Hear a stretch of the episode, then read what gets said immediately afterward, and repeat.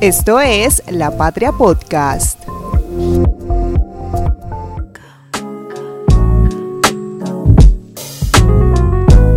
Un saludo a todos los oyentes de La Patria Radio y La Patria Podcast. Hoy nos encontramos con Doris Reinales, directora de Industria de Comunicaciones en el Ministerio de las TIC. Un saludo Doris, ¿cómo está? Hola Santiago, un saludo para todos nuestros oyentes en La Patria. Directora, ¿qué es una emisora comunitaria ahora que está en furor el tema debido a la convocatoria que hubo por parte del MINTIC? Bueno, las emisoras comunitarias son aquellas emisoras que se le asignan por parte del ministerio a las comunidades organizadas que tienen la función de llevar esa, esa información a toda su comunidad. La información que le llevan a la comunidad es la, información que es de interés para la propia comunidad. Reflejan eh, esa cultura, esas necesidades, la idiosincrasia y fortalecen todo el tejido social que representan esas comunidades organizadas. Directora, ¿cuáles son las convocatorias para otorgar licencias eh, en el marco de estas emisoras comunitarias que se abrieron este año desde el MINTIC? Este año abrimos por parte del MINTIC dos convocatorias, uno para emisoras comunitarias étnicas y otro para emisoras comunitarias. En las de comunitarias étnicas recibimos alrededor de 162 solicitudes, de las cuales de Caldas puntualmente recibimos tres propuestas.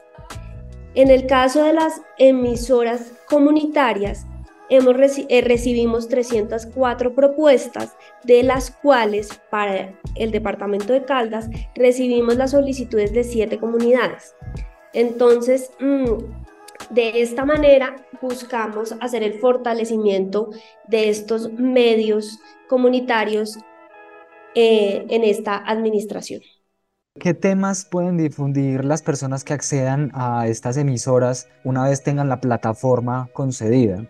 Ellos pueden difundir contenidos donde reflejen las necesidades de la comunidad en general.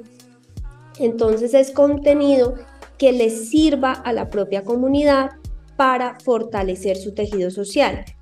Son temas que sean de interés propio y pues también interés nacional, pero particularmente son temas de interés eh, de la comunidad. Por decir algo, en las comunidades étnicas lo que esperamos es que estas comunidades difundan su cultura, sus costumbres, su lenguaje propio, eh, su propia música, su propia cultura.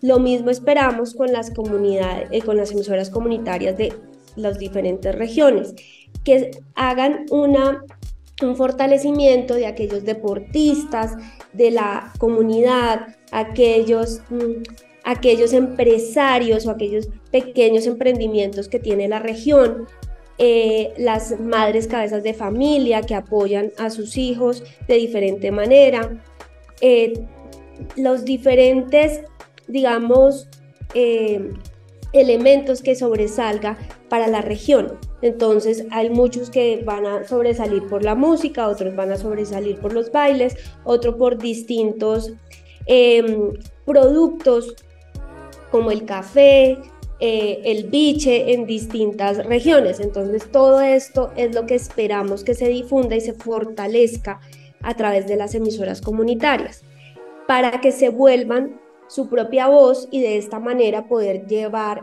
toda esta información a todo el territorio nacional. ¿Cómo será el rango de difusión de estas emisoras? Me refiero a eh, si yo estoy en Caldas, solo puedo escuchar emisoras de Caldas o puedo acceder, digamos, a una de Antioquia que, que me llame la atención. Las emisoras se entregan para que sean escuchadas en el municipio de su, de su concesión. Entonces, en principio van a ser para ese municipio, pero habrá casos puntuales en los que en la forma como se instale eh, la emisora o por el territorio se van a poder escuchar en otros eh, municipios e incluso departamentos, teniendo en cuenta cómo está organizado nuestro territorio. Pero en principio las emisoras comunitarias son para su propia comunidad y existe una posibilidad que establece la norma vigente y es que para casos excepcionales se puedan enlazar todas las emisoras comunitarias o algunas de la región para que difundan cierta información de interés. Otra de las novedades en el marco de este programa de emisoras comunitarias es la emisión nacional eh, por un trabajo conjunto de, de estos grupos. ¿En qué consiste esta iniciativa, directora? Este año, por primera vez en la historia de las emisoras comunitarias, hemos logrado que se unan 180 emisoras comunitarias para que brinden un informativo, donde el ministerio pues está ayudando a fortalecer su contenido. Entonces, en este momento se están emitiendo dos informativos.